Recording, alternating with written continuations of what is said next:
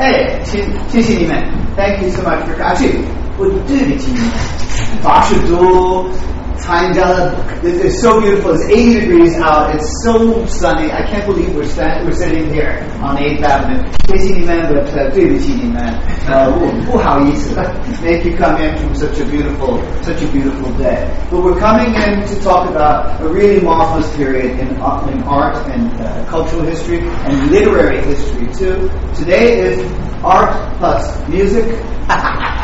we happen to have a piano too. You know that? What's that? You know this. Right? That's the scale that we all learn. How many people play the piano? Come up, right? That's the scale you learn for your Mozart. When you do your Mozart, you do this. Right? Sorry. That's the scale. This is the scale.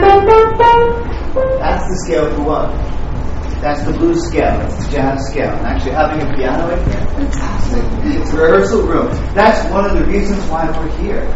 600 years, musicians, composers, people who had to learn the piano did one type of scale. All of a sudden they're doing another type of scale. Flat to third, flat to seventh. And they're doing something called syncopation.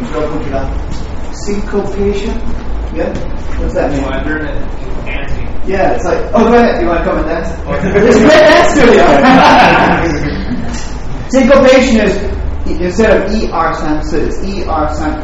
So it's syncopation is a little bit of delay. Now, why do I start with something silly like that? Because the freedom, the freedom of the jazz age, the freedom that brought her, Pan, Pan Yuliang, from Shanghai and Nanjing to Paris was the freedom, here we go, let's go, the freedom of the jazz music, the freedom of Paris, of course, the freedom from censorship. So let's start. But uh, the way I like to start, and I think you might remember this, is this a place and time, a city, and a particular year in history.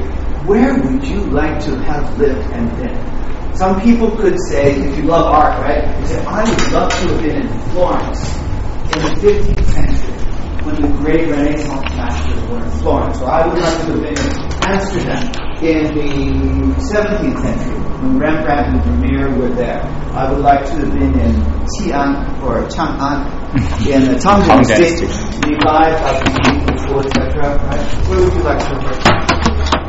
On. Li Bai, you want Li Bai in Chang'an, in Xi'an? Drinking baijiu? yeah, that would be a great time. Now, now you have the idea, right? What city, what period? When everybody is there. It's like a party, right?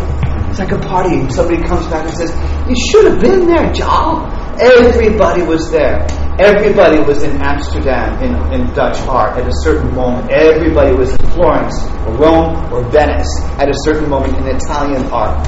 Uh, I'll give you one. Ijo Linne, 1900. 1900 what city? In Austria. Say it? Yeah. Who said that? You're good. You're good. 1900 Vienna. Who was there? Um, Uh, you told me we could do this interactively. not just Yeah. Ijo Linne, Vienna. Who's there? advanced psychologist. Uh, that psychologist named Sigmund Freud. Freud, that psychologist. Freud was there. Schiele was there. You should open it up. Schiele, really, really interesting. art. Schiele. You like art? If Schiele was there. Who else is there? Klimt. Ah, who said that? You get extra credit. Schiele was there. Klimt was there. Freud was there. One of my personal favorites, a chap named Wittgenstein, Ludwig Wittgenstein. Oh, He oh, was yeah. there. Really interesting, right? And Lewis was there and a whole bunch of others. Ijo Ling Ling, go to go to Vienna. Actually, Vienna before Vienna before Ijo Ling Ling. Right back to this. Come on, Vienna. When Mozart was there Vienna, when Haydn, Mozart, Beethoven, all in the same city, all at the same time. Come on. Come on. 真好, right? Fantastic. So, so, this. Uh, let me ask, keep asking, where would you like to? People talk about this now, you know. artists, I'm a curator and I run a museum. People say, I wonder where it's hot right now. I wonder where the place to be is right now. Where all the talent, all the geniuses are together. Yo, what are you doing playing? Uh, no, I think Okay, sure. Where, where, where, where is it now? Uh, Anybody in contemporary art? Are you? Good? Huh? Brooklyn Yeah, well, that's cool, right? Brooklyn. or Santa Fe? Or where? San Tropez? No, New Mexico, Santa Fe. Yeah, I've heard that. Santa Fe, but though when D.H. Lawrence was living there, that's pretty cool. I've never been to Santa Fe. How about Shanghai? Oh, how? Some people say you want to you want to be where it's hot. Go to Shanghai. Many many people in my world, contemporary art, they say Berlin. You want to you want to be where where the, where the action is. You go to Berlin. Huh? What do you think? Where do you want to be? I still want to be in Vienna. Yeah. Twitter. Yeah, I had, I had a great teacher of that. And, and one of the reasons why I did this book was that I had a teacher who was so good about what happens when people come together in one place at one time and feed off of each other.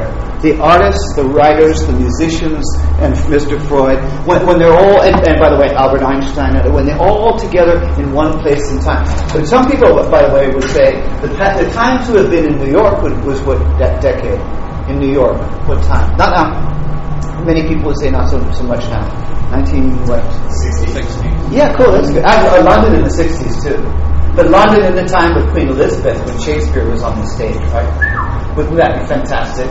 But also New York in the 1950s. So anyway, here we go. Ready? From 1919 to 1929, the place to be, no question, no question, was Paris. Why? Why? Why? Paris is so romantic, right? So romantic. You want to be in Paris because it's romantic. What, what else? What about Paris? 1919 to 1929. Must be cheaper. Very economical, very Chinese. Equai, equai Trudeau, e- equals Trudeau franc. And it was a very good exchange rate. France had just come out of a war, their economy needed American dollars. So he's right, very Chinese, absolutely right. Um, other reasons though? Other reasons? in New York with, hey, yeah, come on in. Good to see you. I was eating tomatoes. Is that your friend? Excellent. Uh, in New York, one of the reasons this is so important is in New York, you could not kujo. You could No kujo. Why? Yeah, prohibition. Hey, ni hao. How are you? Yeah, good to see you. Thanks for coming. and because of prohibition, you weren't allowed to have alcohol. Because of prohibition, and by the way, guess who was the president? Do you know this part? Remember this part? Uh, guess who was the president of the United States during the 1920s, and he passed prohibition. And anybody who knows me, like she knows me, knows that I love putacho and I love pito.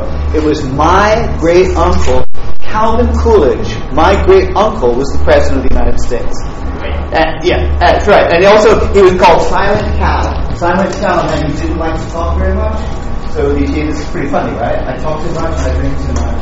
He was my great uncle, but this is the most important part I want you to know. This has to do with Pan Yuliang. You couldn't drink, also, you couldn't have certain dirty books or certain dirty photos or watch certain naughty movies. It very, New York in the 1920s was very, very strict uh, how do you say that in Chinese? Strict. Uh, funny. Very, very it, it reminds me, by the way, of when I lived in China. I lived in China before any of you were, was born. I think pretty much. Not 1984, 1985. And they had something then called spiritual pollution campaign was going on. Deng Xiaoping was still like, oh my God, I am spiritual pollution.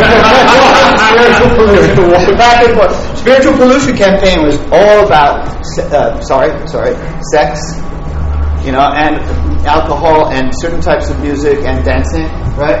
This place, New York, was hard to believe, was very strict.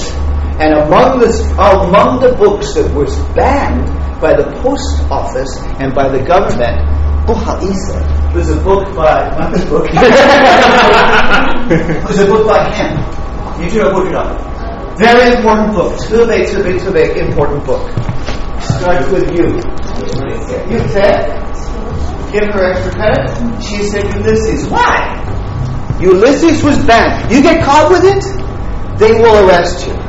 If you get caught with Ulysses and the post office says Ulysses was delivered to your house, they will arrest you. Why? Why? Do you know? Do you remember? There's a, there are scenes in Ulysses that are, you know, about about sex. There's scene. There's one scene in Ulysses where he's uh, uh, going to the bathroom. I'm not kidding. And then the, and the government and, and there's other stuff, but it's not. By the way, it's not politics. Which politics? It's all about morality and ethics. They were called the Comstock laws, and you couldn't get this book. So he also had been sort of banned in Ireland. His home, his home country was Ireland. He grew up right, Dublin, Ireland. That he was because of the Catholic Church was very strong, and I don't want to offend anybody. But because the Catholic Church was so strong, he said, "I'm leaving." I'm leaving, I'm going to go to Paris because in Paris, here we go. In Paris, you're free. In Paris, you're free to play the scale that way. It's jazz. In Paris, you're free to write the dirty books. It wasn't, by the way, just so you know, just so you know, it's not a dirty book. It's a bloody masterpiece. It's a work of art. And when finally, in the 1930s, after the stupid Nazis had burned books, which reminds me, by the way, we're going to be talking about Cultural Revolution later on. The Nazis burned books. Finally, someone said, This is not a book about sex. This is a great masterpiece of literature. Everybody knew it. So, when all the young American writers and British writers wanted to go somewhere where the greatest genius in the world was working and writing, they went to Paris. They would get to Paris, you know, when, when I did the book, they would write home a little postcard. I just saw James Joyce having dinner. you know, he's, I, it, this is so. It's like you, you guys. I don't know who you like to look at. It, it's like, oh my God, there's LeBron James. I LeBron James in the bar. You know, hitting on a girl. it's so cool. I take a picture of it. They can say, I just saw James Joyce having dinner. The other one that they wanted to be here, if you were an artist, if you were a painter, before I do the slide, who? The most famous painter of this time. The most important painter. That's very good. There he is. Look at those eyes. He looked right at a pretty girl. He said, I'm Picasso, I'd like to draw you. The girls are just like this. This is Picasso almost at the peak. I don't know if we should make this an art lecture, but Picasso was after, this was after Cubism. Picasso had just started going out with a very pretty little ballerina. This is we're in a dance studio. Her name was Olga, and he was working with the Ballet Russe de Monte Carlo. Ever see the movie The Red Shoes? The Red Shoes movie that's about the Ballet Russe. Okay, never mind. That, so, he, so you want to be somewhere where all the greatest geniuses are. You go where Joyce is. You go where Picasso is. If you're a great artist, you measure yourself against Picasso. It's like a fight. I'm, I'm, i could try it. I could fight with him. Maybe I could show you how good I am compared to Picasso. So here we go, a little bit. This is Gertrude Stein. Think you The interesting thing about Gertrude Stein was this. Tantra Yotaira, Tanji Toshime. She was a gay lesbian. And people, and this is weird, right? She's from San Francisco. The people in San Francisco didn't accept her, didn't accept her uh, sexuality, didn't accept her poetry. She was a really, you know, she's really, really brilliant poet. She had a salon, just like yours, and where, every, where everybody would come, except that she had wine. She had a salon where everybody would come to talk about art, to talk about literature, to talk about music. She was a megorette. Uh, if you watch that Woody Allen movie, Woody Allen, Midnight in Paris, remember? We go to her house. You know why Hemingway would go to her house? Free wine, free food. but also, when you went to her house, you talked about, you know, who's hot, who's not. What, what, what show do I have to see? What novel should I read? That was where it was all happening. This one, I'm gonna, I'll go a little bit quickly, but this is where one of my idols. His name was Gerald Murphy. He was married to this beautiful woman named Sarah Murphy. All the boys were in love with Sarah Murphy. All the, all, F. Scott Fitzgerald, Hemingway, Archibald MacLeish, all the boys, especially, by the way, no, I'm sorry, I should go a little bit more slowly. This is Gerald Murphy. He went to the same uh, prep school as I did, by the way. Anybody know prep school in Hotchkiss? He and I went to the same school. Where'd you go, Ken? No. Okay, good. Then you you can, you can stay. You didn't okay. He went to Hotchkiss. His father ran something called Mark Cross. Do you know? Ever heard of Mark Cross? It was bought later by uh, Coach. And Mark Cross was for leather, like belts and wallets. And his father ran this beautiful fashion company called Mark Cross. But he didn't want to just go into the business and make a ton of money. He wanted to go, hi, ni. He wanted to go, every time I turn around, some pretty girl comes through the door. It's fantastic. he wanted to go to Paris to become a painter. And this is what he painted. This painting is of the Whitney. It is a fantastic painting. It's called Cocktail. Oh, do it. Remember, they weren't allowed to drink when they were in New York, so this one's called Cocktail. And it's his father's bar tray, his father's cigars, his father's lemon, his father's tray that he made cocktails. Every day at his house in Antibes, which is on the Côte d'Azur, in, in, on the southern coast of France. Anybody ever been to Antibes? Oh, let's go together next time, right? Antibes is beautiful. It's right on the coast.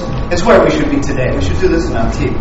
And he had this beautiful house called the Villa America. And at the Villa America, ready for this? That's where F. Scott Fitzgerald and Zelda would go every night for cocktails. That's where Ernest Hemingway and his wonderful wife named Hadley, the good wife, the Paris wife. Anybody know about this? It was it was the really good wife, and then it was the, her best friend, Lisa. Her best friend named Pauline came and stole Hemingway and became Hemingway Tourette number two, the. During this time, during this time, Hemingway would go to the Villa America. Fitzgerald would go to the Villa America. Picasso would go to the Villa America. Picasso liked the Murphys, going back. He liked them so much, he brought his mama, Picasso mama, came to the Villa America, and all the ballet groups. It was fantastic.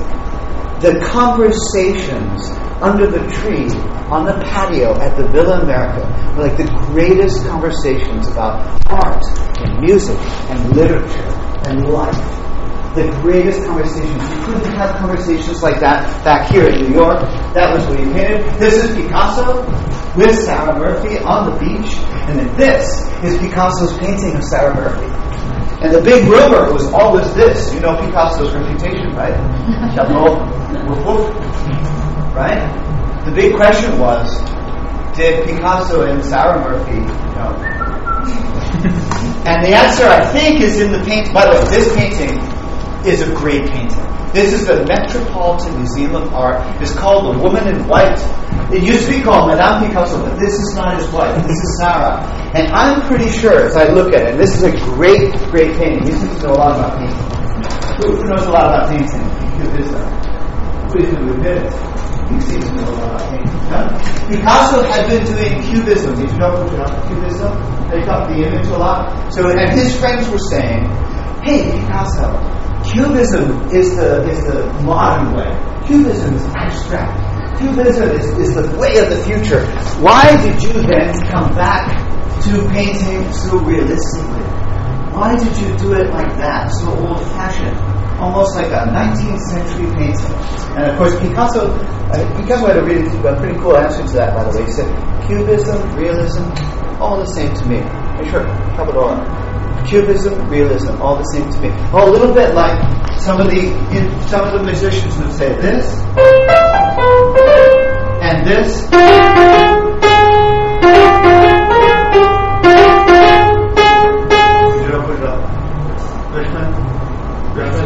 Rhapsody in Blue. Gershwin and others would say classical classical notes, classical keyboard, classical style, classical scale, or jazz scale. All the same, just notes. Just paint on paper, I mean, paint on canvas, words on the, on the page, notes. You get that?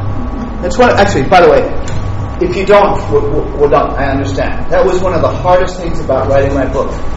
How did they go, how did they go from being one, one style of writing, one style of playing the piano, one style of painting, to something really different? How did they make that transition? And when we get to Pan Yuliang, and I promise you sometime tomorrow or Tuesday, I'll be talking about that. when we get to Pan Yuliang, I want to talk about how she went from being a Chinese painter to being a almost like Faber. You know, how did she go from one style to another style? Let's keep going. These are the friends that gathered at the Villa America. Dorothy Parker, you know this name? Very, very funny lady. That She was used to write for the New Yorker and Vanity Fair. Actually, when Calvin Coolidge died, somebody came in and said, Did you hear that the president died? And she said, How could they tell? He's so quiet. He's so quiet. this was one, one of my heroes. His name is Archibald MacLeish. He was Roosevelt, Franklin Delano Roosevelt's advisor, speechwriter, and also John F. Kennedy's advisor, speechwriter. Listen to his story. Listen to this story. Uh, he also went to the same prep school that I went to, Hotchkiss and Murphy. He was great friends with him. He's a poet in Paris, right? There was a day when he was offered partnership in a law firm. But yeah, you're looking at me. Oh no, he didn't. Oh yes, he did. He's offered partnership in a law firm. You know what that means, right? That means partnership in a law firm means that you've been brought up to the level of being a partner. You've been very rich, but your job is secure. And he did not come home that night until about an hour late. And he walked into his beautiful wife. Her name was Ada. She was eight years older. And he said, Fura, what did you need? What did you need? I have just been offered partnership, but I'm not going to take it. I'm going to go to Paris and I'm going to become a poet. So brave. So brave. To, I need to do this. I need to go to Paris. I need to be there where it's free. I need to take this step. This is exactly, exactly the brave decision that Pan Yuliang made. This is really, really something for you to understand. These guys, it takes, hey, maybe I don't have to say, that to the people in this room, Mr. John. Maybe you understand. It takes a lot of courage to say, I'm going somewhere. I'm going to leave home where I know where I can do everything. Ah, Lichi, Lichido, right? You know. I'm going to leave home, I'm going to leave Shanghai, and I'm going to make it in New York. Right? Am I hitting a am I hitting a chord here? Yeah. Okay, good. I love this part of, of writing my book. I so admire. They took the brave step of become poet, becoming poets, artists, writers, musicians. When they had jobs back here, when they have a lot. They, by the way, MacLeish was pretty wealthy. Murphy was very wealthy. Uh, she was she was really wealthy. Her house is right around the corner from my house out in the Hamptons. No. East Hampton. To there, huge mansion in East Hampton. That was their house in East Hampton. Right around, I, I go by it on my bicycle. In fact, I went by it on my bicycle this morning when I was thinking of calling Mr. Zhao and saying, I'm a little sick. I can't make it. It's so beautiful out on the beach. Let's keep going. This was a really interesting generation, and of course, one of the most important ones. And this one, maybe you like, right? Because what was his job? Hemingway never went to college. You met, you mentioned Hemingway did not go to Yale. Hemingway did not go to Harvard, and Hemingway did not go to Princeton. Hemingway did not go to college. He went to war as a stretcher bearer, and he had a terrible war. Oh boy, did he have a bad war! And then his job was Sinovision. Sinovision Journalist. Journalist. Hemingway was a newspaper reporter. One of the reasons why he's such a good writer, I think, is he wrote a lot. So that's, and that's Hemingway, by the way, the wonderful bookstore that published James Joyce's Ulysses for the first time. It's called Shakespeare and Company. And when my book came out, they put it in the window. it was so great. To picture friends of mine over in Paris said, O'Reilly, your, your, your book is in the window, Shakespeare and Company. All he wanted, by the way, all he wanted was for his picture to be on the wall of Shakespeare and Company, next to James Joyce, next to Joseph Conrad, next to, uh, I'm trying to remember all the rest of them, next to all the great ones. Hemingway was a kid. Uh, you must be 20. Are you Are you young? Oh, that's Tyler. How old are you? Uh, yeah, Hello, when we get, how old are you? Yeah, oh, Archison, that's about the same age as Hemingway in that photograph. Hemingway in that photograph, and look at this one. Look at this one, everybody. You should open it up. Scott and Zelda. And in New York, Scott and Zelda were like the biggest celebrities around. She would jump into the fountain. She would take off her clothes in the bar. He was he was getting the most money of any writer for every short story. He was hot. He was really hot. But he had in his desk a manuscript. And he was working, ah, maybe Nichiro Butiro uh, Chanda, Great Neck, Nichiro? Mm-hmm. Great Neck? Ah, he was living in Great Neck in an apartment. Over the, uh, the garage, he had a little study, and he was working on the manuscript. And the manuscript was for his masterpiece. What is it? You got it. This is when they were in Paris in the Champs-Élysées, and this is Gatsby. And very briefly, before I get to Tanya Leon, I'm going to tell you something. Scott Fitzgerald without Paris this wouldn't have happened. The Great Gatsby, when he was in Chengda, right, was a nice story about the usual Scott Fitzgerald thing. Pretty girls, drunk guys, uh, a little bit of romance, Daisy and Gatsby, but nothing like what he got. When he got to Paris, he met James Joyce. He met Picasso. He hung around at the Villa America. His conversational level, you following me here? What happened? He could not have written The Great Gatsby without this experience. What happened? What do you think? Without talking to people of uh, more posh. Posh, I guess you could say creative geniuses, right? Yeah, kind of like that. You're making it sound too much, I think, like a class thing. Posh means rich. And he was hanging around with rich people. But by the way, I'm, I'm wearing this ugly tie. You see this ugly tie? I went to Princeton. I, I hate the colors of Princeton, but I, I went to Princeton. I loved it. I lived in uh, Scott Fitzgerald's room at Princeton. I lived in, yeah, it was in Little Hall. Anybody from Princeton? Raise your No? To that? You do that? Little Hall. Where did you live? No, I, uh, I just to visit this. Oh, well, come on. I, thought you went to Princeton. Oh, you went to, you went to. You went to see it. I lived in Fitzgerald's room. And Fitzgerald, when he was at Princeton, was kind of a hotel. He did. He only got B or C in his classes. He didn't know very much about art. He wasn't a very good student. Transgender. He wrote for the theater. Fitzgerald, when he was in New York, was a good writer, but not a great writer. This is what happened. Fitzgerald went to Paris, and something happened. When he was only 24 years old, 25 years old, 26 years old, he was in Paris. What happened? Anybody play sports? When you play sports, no, maybe not, right? When you play sports and you play against a professional, the guy played W2, you draw W2? When I play against professionals, the Rangers, you the Islanders, I play so much better. I'm faster, I'm stronger. They make me play better because I'm playing against somebody really good. It's like playing ping pong against somebody really, really good, right? You then, then the next day you play ping pong against your grandma it's, it's so good. He had been playing ping pong against against Mutos in New York. Then he was playing ping pong with the greats in Paris and in MT. And it brought his game, it brought his game up to this to this level. And then he wrote The Great Gatsby, his masterpiece. With the most wonderful sentence ever written by an American. You should all look it. The final sentence of The Great Gatsby, I'll buy you a t-shirt if you didn't remember it. Yeah, it was like the green light. Oh, vision, very good. So we beat on, boats against the current, born back, ceaselessly, into the past. That's a kid who is your age with that. A Maiglorin who is your age. My lecturer, my teacher, not too far from here, there's a guy named uh, Alfred Kazin. Oh, Kazin hated, Kazin hated F. Scott Fitzgerald. He hated Princeton. I think he hated me. he, he was a very, very New York, uh, very, very New York guy.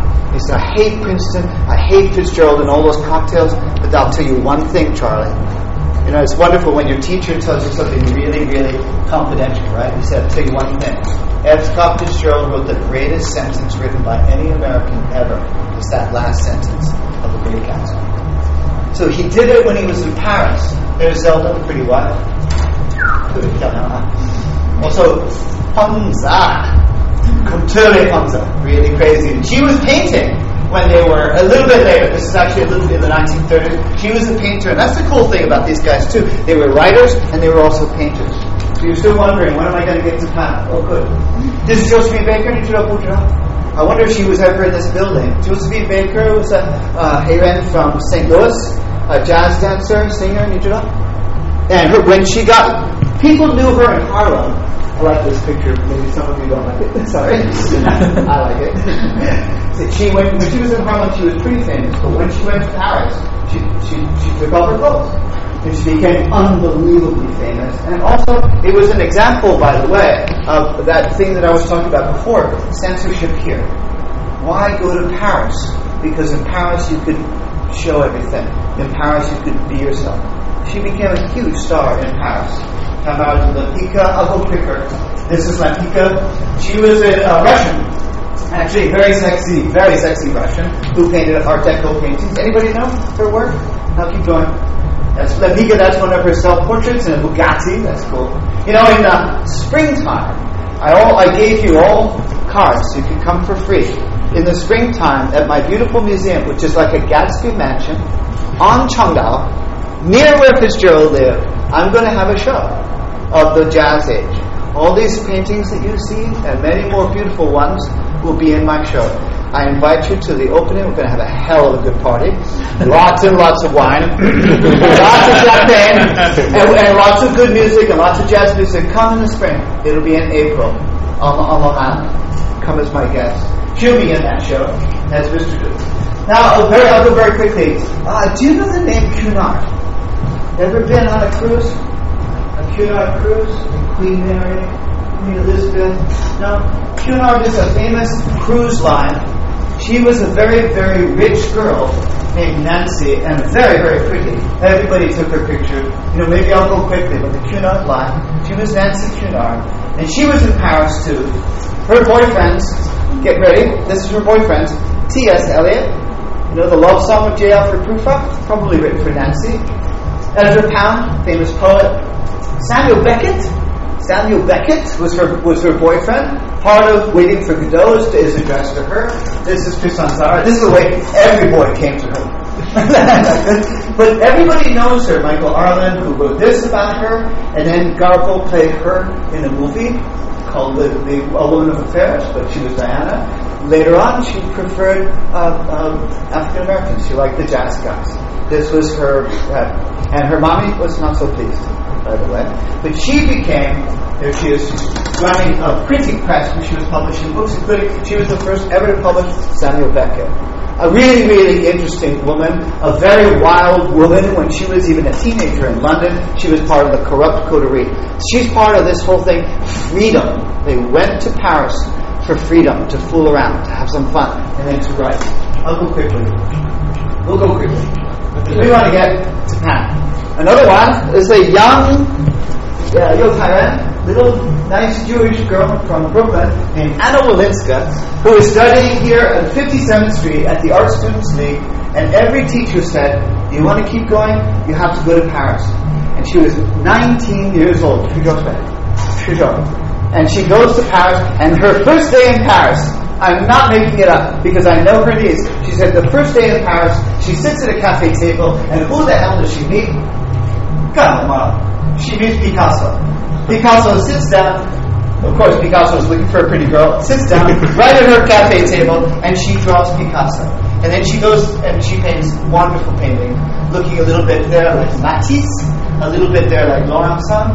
Now, what I'd like you to do is, those of you who enjoy painting, take a look at what she was doing because it's going to remind you of a Chinese painter. Say your name. Finally, finally. Well, I know it took a while, but what I wanted you to do is understand this. May Gorin, Spanish people, British people, all going to Paris very much for the same thing. Freedom, artistic expression, and to just be where the party was, right? So who's Pen? Now, somebody knows. Go ahead. Help us out. I don't know about You know that she's from Anhui. Anybody else from Anhui? Sure! That's great! She's from Anhui province. Yeah. She was from a very, very uh, poor family. Ah, you know the rest? Yeah. Oh, hear it. Go ahead. And she was from Good. And she and uh, uh, the one, uh, uh, like the singer from Mr. Pan. yeah, Good. singer. And uh, the only one, uh, Chen in their Saved her from what? Chen Duxiu in their wedding. Ah, good. Very good. And she, so that time, and she uh, was in the school in Shanghai. So Good. and was from far. Good. Then she go to there. What was she before she was saved? Yeah. You don't want we don't want to say it, but it's true, right? Uh, although one biographer says maybe not. Maybe she was just sort of saved by Mr. Pan. And Mr. Pan said, I want you to learn how to read and write. And I want you to do something that you feel is creative. Do you remember what she remembered? The only thing she remembered about her mommy was what? Her mommy would do what? We call it embroidery. Yeah, yeah.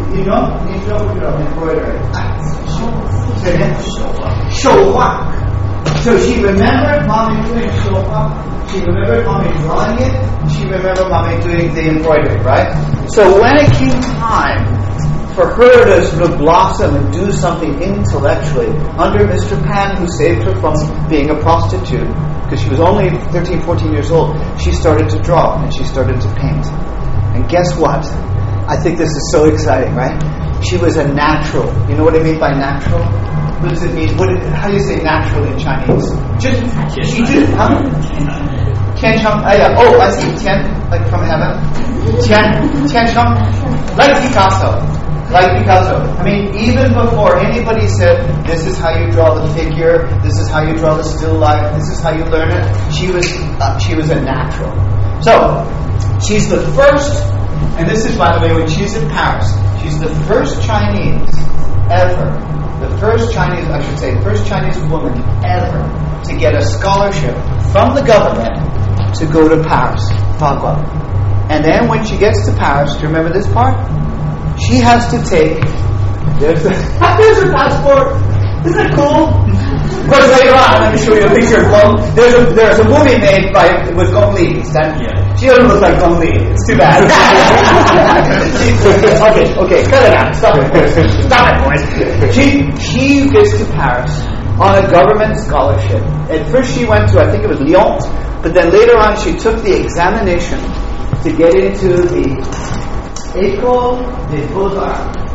Now, the École des Beaux-Arts in 1921 and the École des Beaux-Arts in 1821 and even the École des Beaux-Arts now. Does anybody know about this place? You know Juilliard, right? You know how hard you know how hard it is to get into Juilliard? You know how many times you gotta do this? to get to Juilliard, you gotta be really, really good.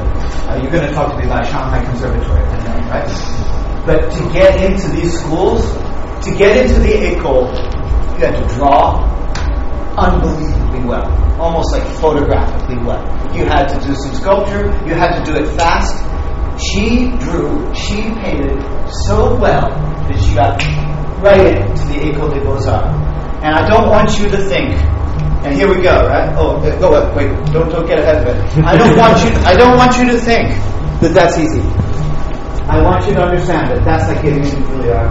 That's like getting to Shanghai Conservatory, Beijing Conservatory if you're a musician. That is hard. She was terrific. She was absolutely fantastic. Later on, she won a big award in Paris, and she went to Rome as well. She was an absolutely brilliant painter and, and draftsman. When she gets to Paris, though, there are other Chinese people in Paris. You and I already started this, right? One of them was Xu. 你知道不知道 ？Ah, Xu Beihong. Guess what? I was walking here from my apartment. I see a, a, a store called Ma. And what is that? Ma, a horse by Xu Beihong. I'm going to the right place today. Xu Beihong, you know, you know, you know, right? Right? What the hell? Excuse me, I didn't say what the hell. What the hell was he doing in Paris? I ask you this. Yeah. He's in Paris. Like Pan Yuliang, we've gone, by the way, from uh, from Anhui to uh, Nanjing to Shanghai. He was from Shanghai, did they? Tubei, Tubei, oh, Shanghai, right? Huh? Tubei, Right? And he gets to Paris, and he is also, he is also at the École des Beaux-Arts. 中国好，加油加油，right? Who are these bloody Chinese who are doing so well in Paris? And why are they in Paris, by the way? I know about Pan a little bit. We're going to get to it in a second. Pan was restricted when she lived in Nanjing and in Shanghai. She was restricted. She wanted to draw the body, and they did not let her. They, in fact, they protested when she had an exhibition. They showed the beautiful body of the girls that she drew in a bathhouse. But what was Xu Beihong doing there? And who else was there? How about this? 你知道不知道？傅雷 Oh, what do you know? You're a volunteer. You have to volunteer to give information. Really interesting guy. Who's his son? Fuzong? Wonderful. Yeah. Married to Hu Yimei's daughter. What else do you know about Fu Lei? Good. Louder? Yeah, when it's a wonderful writer, you know, Really interesting writer. Also hung around in the studio of Rodin. We were just talking about my Rodin book that seems like yesterday. my, I, when I was writing about Rodin and why Chinese people know about Rodin, Fu Lei was in Rodin's studio and writing about Rodin. Brilliant. Do you know about Fu Lei? You know about Fuzong? No? Yes? No? Okay. Who else was in Paris? Look! Zhou Enlai! What is he doing there? Same time. E-. What is he doing there? Huh? Good. Study abroad. Remember when uh, President Mitterrand Lara ca- came to Beijing? There was Premier Zhou and there was Mitterrand en français, on dit. Parlait le français absolument parfait. Beautiful, beautiful accent, Parisian accent, Premier Zhou. Well, you know what? We, we could make this a different kind of lecture, right, Beijing? What were these guys doing there? Because guess who his roommate was in Paris? Go. Somebody. Somebody. Very short. Very hard. that's not, me. Ha! That's the, that's the actual size. Hey, you're. In 1984, you would have thought, yeah, I'm not that joke. That's not me. Should, should you swear? Should he swear? Should I swear? She's in, he's in Paris. His, his roommate, his, his brother, Guga, was joined Lott, Premier Zhou. And we could have a long conversation, right? What are these guys doing? I mean, I know what I know what Fu was doing. He was a scholar, he was a writer. I know what Xu Beihong is doing. He's a painter. But what the hell are those guys doing? they were running a magazine. Actually, they were running a magazine. This one, I think, is almost as interesting as Pendulum. And his name is, is now called Sanyu. Look at his paintings. Whoa! Now we're talking about the body, right? And that, and, and look at this one. They call him the Chinese Matisse because who's in Paris? Matisse is also in Paris. What's he doing? He's he's the Chinese Matisse. Isn't this cool? Think about all these. I, I want to say lucky Chinese, but think about all these Chinese people in Paris at the same time. And among them, this brave and wonderful woman. Her name is Pan Yu Liang. And as I was saying before, she wanted to learn how to be a great artist. She wanted to learn how to be a great painter, right?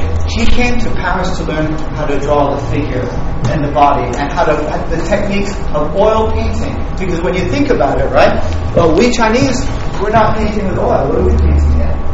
We Chinese are usually painting with what? Yeah, ink, water, ink, ink, water, paper, ink, water, paper. This is oil on canvas. Her teacher already, am I right? In Shanghai, her teacher had already said, try oil, try oil. But the, the problem also was she wanted to do this is by the way this one the, the, the beautiful color here is what, what in English we would call apricot, and in Chinese the word I think is qing. Qing, with good fortune. That was her like lucky color. That was her lucky color. She loved that color. If um, anybody here likes art art history, no, nobody. A little bit, Sinovision. what does it remind you a little bit of? It's a it's a Pufferan, a great Pufferan painter. Oh, who is just a little bit before that. See it? See? Nothing. Yeah, and I'm, no, I'm thinking that uh, there's a little Matisse in that painting. Now I want to teach you a little bit about art. Matisse was doing something similar to that, especially with the flowers, with the, the striped blouse, right? The pattern of it and the way he, the way she painted herself in that in that in that textile is very like a man named Vuillard. If we had a, a, a, a we had a chalkboard. That's what we should have thought about. Chalkboard. Just give me a pen. I'll write it on the wall. It, it, it would be Vuillard, a very, very great post-impressionist painter like Van Gogh, like Gauguin, Vuillard. So she's looking. What I guess what I'm trying to teach you is this: You're in Paris. You're where Picasso is, you're where Matisse is, but what are you also probably doing every, almost every day? You're going to what? Drink. Drink? Actually, she did. Thank you, I'm sure she was drinking because look at this painting. this is Patty Leon after an hour opening. Pluto, right? Yeah. Also, what are you doing every day? Probably if you're in Paris. If you're not in school, in the studio, drawing, painting, drawing, painting, where do you go? Marshall. You go to museums, you go to galleries, you go to shows, you see Matisse, you see Picasso, you see Delacroix, you see this is the this is Paris, chaps. Then you see the Louvre, right? You go to the uh, Luxembourg, you go to the Musée d'Orsay, right? Not up and down. Who's been to Paris? Raise your paw. Ah, let's just go after this. Let's go to Kennedy Airport and go to Paris together, right? You know the museums. That was her school. Now, you know, and don't get offended. Could she have learned to paint like this if she had stayed in Nanjing or Shanghai? Same thing, right? I'm, I'm not, I'm not, because I made fun of uh, F. Scott Fitzgerald, who is so, so um, limited, such a Shambhala in Breakneck, in Changdao. How do Shambhala? She needed, and then he goes to Paris and he becomes the author of The Great Gatsby. Could Pan have become Pan in Nanjing? My, uh, my answer is probably your answer, which is no. So there she is. This is, by the way, uh, one of the other artists that I think influenced her, Nahi Laurencin. And this is a portrait of somebody who else, who else was in my book and is going to be in my exhibition when I have it at the museum. Who is that a portrait of? I'll give you a free teacher. If you get it right. Coco. Yeah, that's Chanel. Yeah. she was there too. Just so you know, just so you know, all those people I showed you before, Chanel was always there because Chanel was doing the, the sets and the costumes for the balleters. Is that cool? So here's another person that Pan Yuliang would have known really well and known her work. Camila Laurencin, she probably knew her personally. And then look at something like this. This is by Pan. This is by Pan Yuliang. First I could ask you this. How about? Who does it remind you of? A little bit of a man named Rodin, Redon, not Rodin. Redon, Redon, you see this blue? You can't, you can't. A lamp. See this blue? You can't, you can't. See that? Look, look, look. Also look. Make it again. See? Yeah? See? You can't, you can't. Do you see it? What is she doing? In my opinion, in my opinion, she's absorbing all these great influences. She sees, then she paints. She sees, and then she paints. And I think she's learning from each one of these people. There's a little bit, by the way, when I look at this, there's a little bit of what Picasso was doing at the same time. Picasso realist. A little bit. Good, good. Do you agree or not? You can, disagree. You're a painter? No. Oh, okay. I'm very right. You're a painter? Yeah. Do you see a little Picasso or no?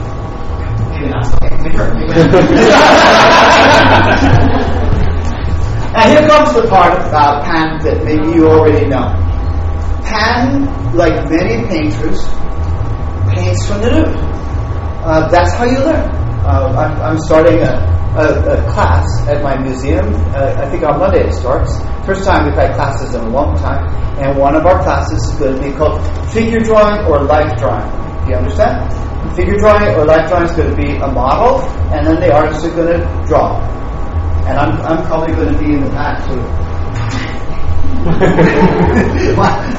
I won't. I won't. You're not supposed to do that. I'm the museum director.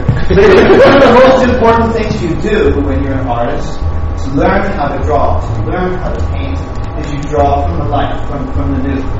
When Pan was living, first in Nanjing, then in Shanghai, before she went to Paris, she got in trouble.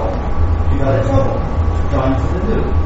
Right? I don't know. This is, I, I don't want to get I don't get anybody mad at me, right? But this, this reminds me a little bit of when I lived in China in 1984, and we knew, by the way, we knew that there were live models down in the art building, and there were dirty boys looking through the windows all the time. but boy, they had the art students had the worst the worst possible reputation. This was a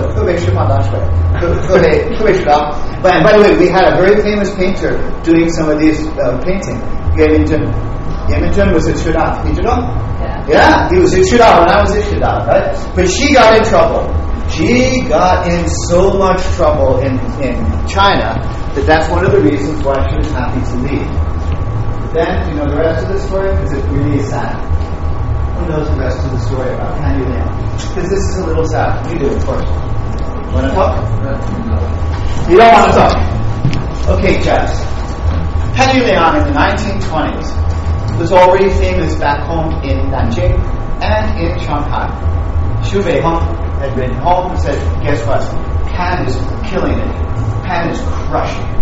She's winning awards. Everybody says she's one of the most talented painters in all of Paris. So Pan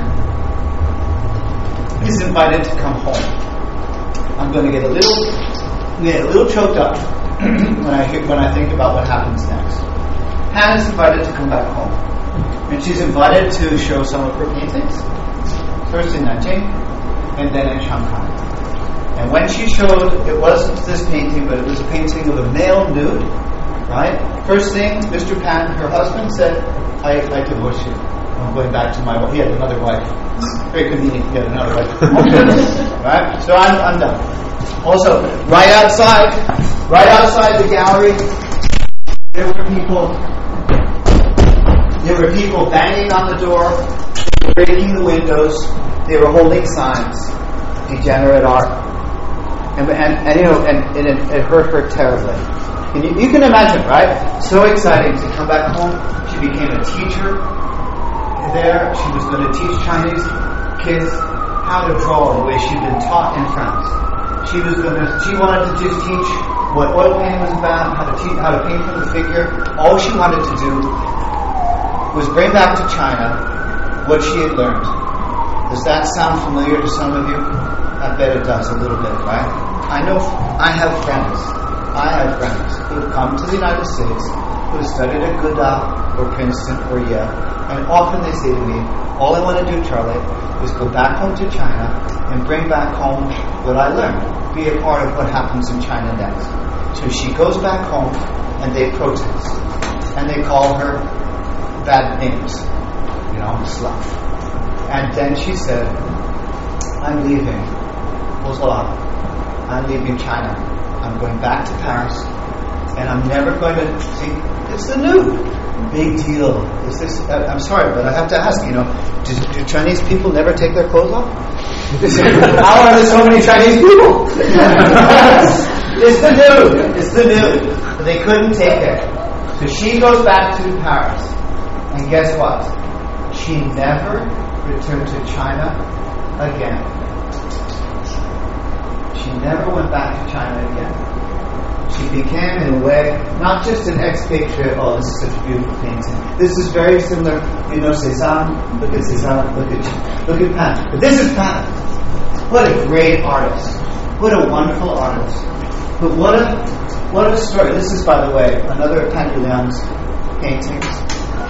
And I'm going to ask you, when Pan Yu Liang went back to Paris in 1929, a few years later, if you call her hometown now Nanjing, what happened? I'm getting choked up. What happened to Nanjing?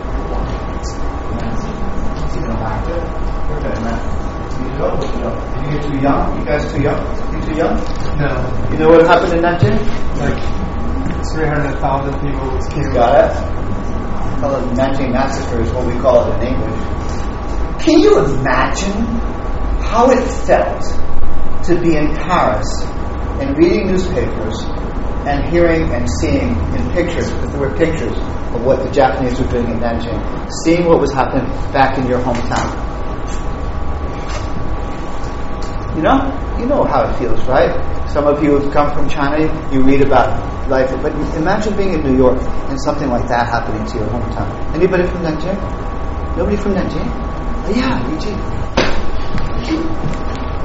Nanjing is this beautiful city.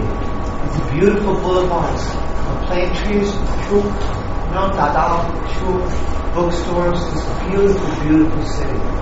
And it was being destroyed. And Pan had decided that she would never go back to China again. My God, that must have been so hard. That must have been so difficult to, to, to have been. And you know, the, she was in Paris and she's painting beautiful paintings. And she's kind of famous, but she's not really, she's, she's not really um, doing well economically. Not many people are buying her paintings. So she's really in exile. Sometimes, I don't think it's here, So sometimes she would put a message in when she signed her work. Oh, this is back to Picasso. Oh, I see. I want to show you this. Look at what this is Pan Yuliang, and this is Picasso's portrait of his wife. Isn't that interesting? I think. I think Pan knew this portrait. This is 1917, and this and Pan did hers. But now back to all this. But I want you to feel with me a little bit um, what it must have been like to be a Chinese, wonderful, talented painter, not very wealthy, but living in Paris at the same time that your city is being destroyed. And then never really feeling as though you can go back again. Because when they when you go back again, whether they're jealous or they hate you for, for wanting to draw, you know, do something like this, they just wouldn't let her live in peace in Nanjing or Shanghai. You know? You get it? Any comments? Let's talk about it later, Benji. Now I've just ruined the mood. Everybody wanted to come to a jazz age lecture and how wonderful it was and how much fun Pan Yuliang was having in Paris. But to me, the bravery of this artist, I love it. And by the way, if you look at Pan's work like that, and then you look at Mary Cassatt, you know that she must have been looking at Mary Cassatt. Those of you who came to see some art, this is a really, really interesting artist absorbing many great French artists, many great. This is an American artist named Cassatt. That's, that's Pan. That's Cassatt. That's Pan. You get it? Boy, she learned a lot. And in 1977, when Pan Yuliang died, alone, no hubby, in Paris, and on her grave was forever and ever toward the Jade Passage. That was the inscription in Chinese. I wish I, I knew how to say it in Chinese. Forever and ever going toward the Jade Passage. She was essentially a wonderful but not well known painter in Paris who had made that courageous journey from Nanjing to Paris. I love this one, by the way. I, that's a fascinating painting, right? What's what's interesting about that one? Uh, two girls. That doesn't mean two girls doesn't mean you know, two girls doesn't mean that. The one is holding up a mask. Yeah, a bit of Japanese, think it's also Chinese mask, but Japanese mask. I was wondering about that too. Almost always, almost always, Pan Jumbaran, Urbanan, or Hera when she was in Paris. She almost rarely painted any um, anybody else. Almost always that. So guess what? Pan Yuliang is not kind of famous, right? This is a uh, an opera that was created about Pan Yuliang's life. This is Gong Li. Alright. I'm sorry. Gong Li did a, a movie about Pan. There was also a TV series of course, you know, ever watch Gong Li movies? Anybody like to watch? Of course. Every time there's a Gong Li movie, right? What does she have to do? She has to have a, she has to go crazy and lose her temper. I'm looking around, making sure nobody loses their temper behind her, and smash things on the floor. It's always like ceramics. If I, if I ever invited Gong Li to my house, a lot of times, I would, beforehand I would put my mother's teacups away, and all my, all my porcelain away, because Gong Li is always throwing things on the floor.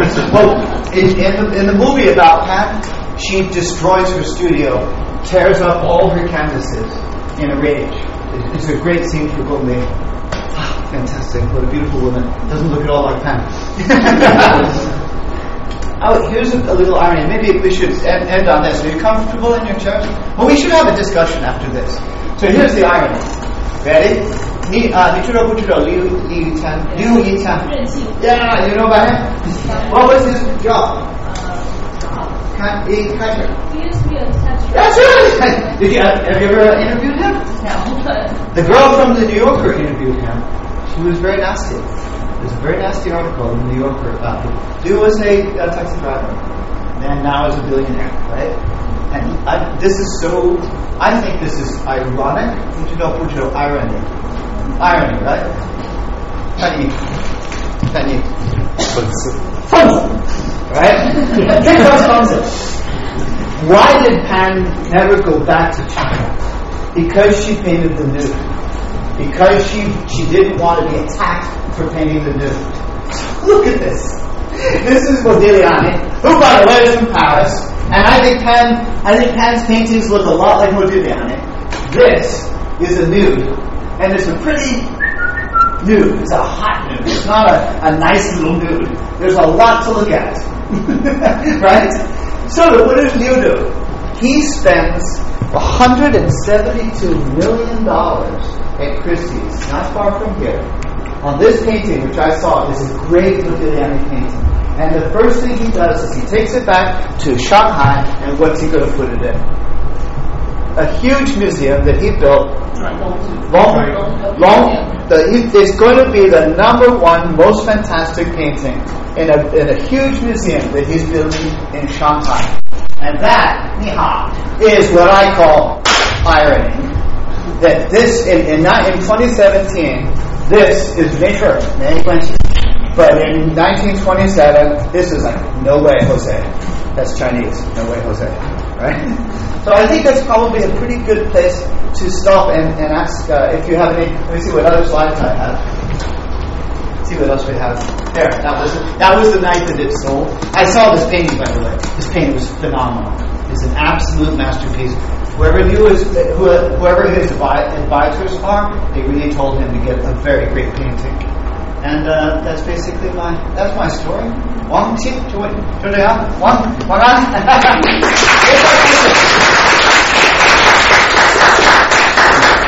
Let's have questions and comments.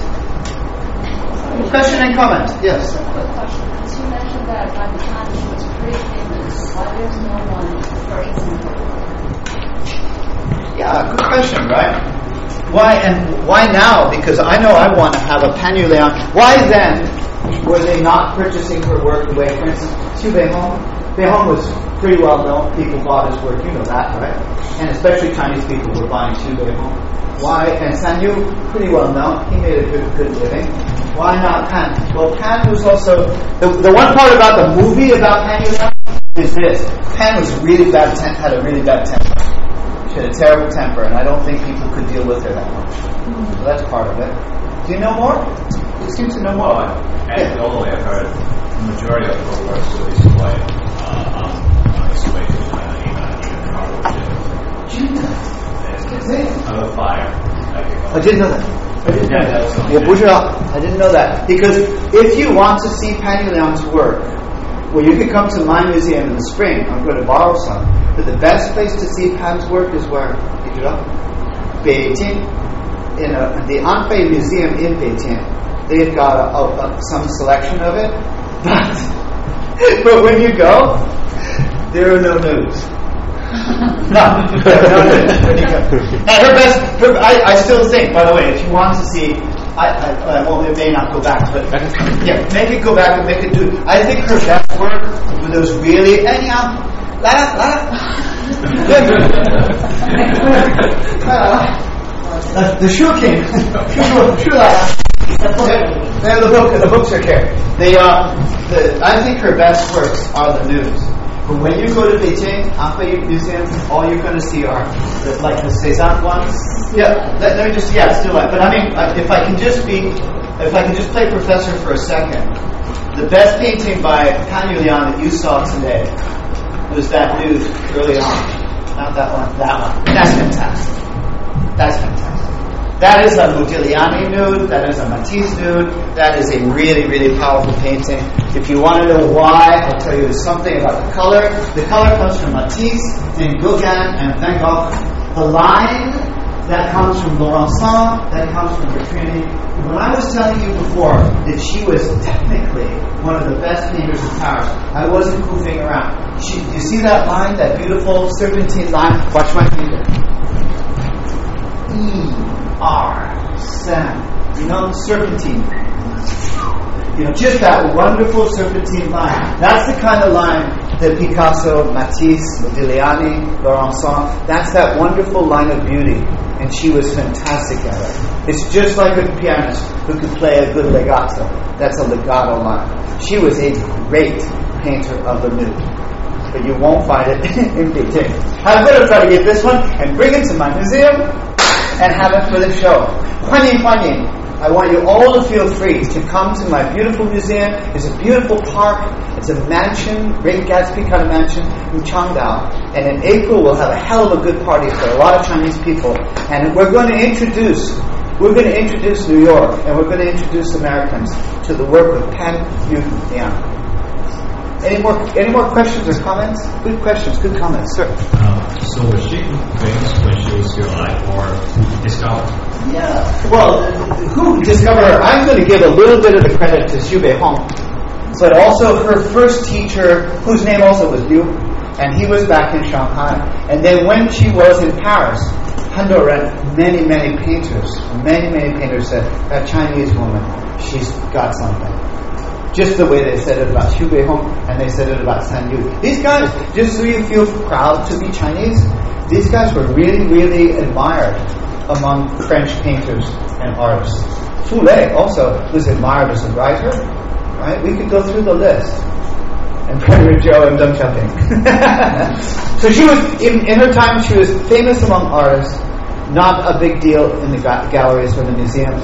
And then later on, I guess what, what, what's very interesting for me right now is looking at your faces and wondering, do you know anything about this wonderful artist? Do you know anything? Do you know anything about this interesting generation of Chinese writers, intellectuals who went to Paris? Or is this foreign to you? Because I know everybody in this room probably remembers Lu Xun. Lu Xun went to Japan, right? And uh, Guo Moruo went to Japan. These guys went out of China to to develop their intellects. But this was this group that went to Paris. And then went, maybe we could have another lecture someday about the ones who came to New York. Like you. and I so, I'm just going to say it. I'm just going to say it. I so admire the courage of, of the people in this room. who came to New York to study, to work. It's a big, big decision. I know. I, I, I made the same decision to go to China at one point. It was so strange. It was so different. But I came back home. Pan went to Paris knowing the, the second time she went to Paris, she knew she was never going to go back home. That's probably not the case for any of you in this room, but it's a very big, it's a very big choice. I really admire you for making that choice, for doing as well as you have it in New York. I really, one of the reasons I came today to say that, and I'll say I'm going to add something to it. I've stu- I've taught for many many years. I'm really old. I'm 100, and I taught for a long time in the, at, at uh, City University, and it was so-so, mama hupu, right? My students not so great. Not some were very good, but not all my students were good. And then I, I, stu- I taught for one year, Ian, one year in China. Still to this day say the greatest students I ever had as a teacher, as a professor, the greatest students, the ones thirsty for knowledge, the ones who really would do the work, but also the ones who, who understood the importance of a masterpiece of literature or a masterpiece of music were my Chinese students. I have never had students like that in America, ever. Ever. And if I did, maybe it would be just the Chinese were in my class. Any more questions or comments? Yeah, let's go. Well, this is mostly a common rather than a question, but Yeah. I was thinking right now we see we have made so much progress. Cultural taboos that used to be really in place, like the taboo about female youths, is no longer Yeah. like we, we just look at this and we don't think it's ridiculous. Yeah. But we still have so much burden that's still upon placed upon us. I agree. I was mostly talking about this thing that I learned yesterday. Recently, there's a a poet named uh, Rocky Kaur or something who got who's got What's his somewhat name again? Rocky Kaur. I don't know if I'm pronouncing it right, but she's from Canada of Indian origin. She writes poem and it's got like pretty famous and uh, bestsellers. But she once posted a picture on her Instagram featuring female menstrual blood, and it was censored Yeah. and uh, there was some kind of controversy about the actor. So it's mostly a common see. Hey, this is that it has been 80 years and on, and uh, there are still cultural taboo about body parts. That's just people don't like You it. can't. This is whole new, a whole other lecture. It's called the lecture on censorship, and you understand. And that's. I'm so glad you brought this up. When I point a finger at Nanjing or Shanghai and say they drove out poor Pan Yuliang, or I make fun of Shijiazhuang, oh, what a city! It was so tight, so conservative. I'm, I'm talking about a place where it'd be hard to be a, a, an artist. Yemen Jun, he left. Yeah, we could talk forever about Ai Weiwei. You know, it, it, there's no place for an artist in a, in, a, in a place where that kind of censorship is there, except for one place, and maybe we can talk about this too. Ai Weiwei is a terrific artist because he knows how to write in symbolic code, secret code. He knows his father knew this too. I see. They know when you have a when you have a censor coming down on you, you learn to lie. You learn to write in using symbols. You learn to say something that means something else and use irony, for instance. But here comes my next part of this, which is this. All this about artistic expression, and, and by the way, this, even this, when I was moving around, these two notes, those two blue notes, that drove some people crazy in New York. They thought there was something degenerate about that. So New York was, that's the funny thing about today's class, right? New York was the place of censorship in the 20s. Then China, and China, you know, we can talk about China today. I watched Mr. I watched Xi Jinping give his four-hour speech. God, right? But you know, you know too. At any minute in China, Mr. Liu, who has this on his wall, this fantastic painting that he paid 172 million dollars for. Any moment, they could come. Xi Jinping could just say, Hey, Too, too sexy. Too Western. Take it down. And if they did, we have to take it down. This is no, there's no argument here, right? You, are going to take it down. This happens, and then we could add to this because Washimegwaran at any moment, this country also. A lot of people are worried about this country and Washington. I don't think really. I think, by the way, in this country, now we're in a different lecture. It's called censorship one of the reasons why it won't happen in this country is that that court, the Supreme Court, they love the First Amendment. And you, Sinovision, and me, you and me, actually, this is really cool. I'd love to have a real argument with you about this. You and I, we understand the First Amendment. We're journalists. We're journalists. Maybe so much not you as me, by the way. but, you know, when I was at Time Inc., the First Amendment, that was my thing. But no art world is really going to thrive when there's that kind of censorship she had to get out of Nanjing, right? And, and, and, Hemingway had to get out of New York. And Fitzgerald, they had to go where they were free. They had that freedom. Some people, by the way, would say they had too much freedom. That Fitzgerald drank himself to death. Nancy Cunard drank herself to death. Hart Crane ends up with suicide. Hemingway ends up with suicide. Yeah, a lot of suicide. They, they, they were so free, you know, that they, it cost them some too.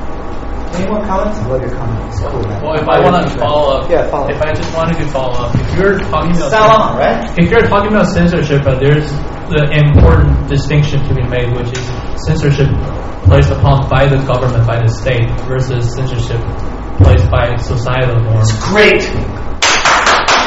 That's great. That's brilliant. So which is it in China? It's both. Got it? Which is it? Is it what your parents are going to say? Don't need that like, anymore? Or is it what the government's going to say? Both. It's both. It's a good one, right? Comments?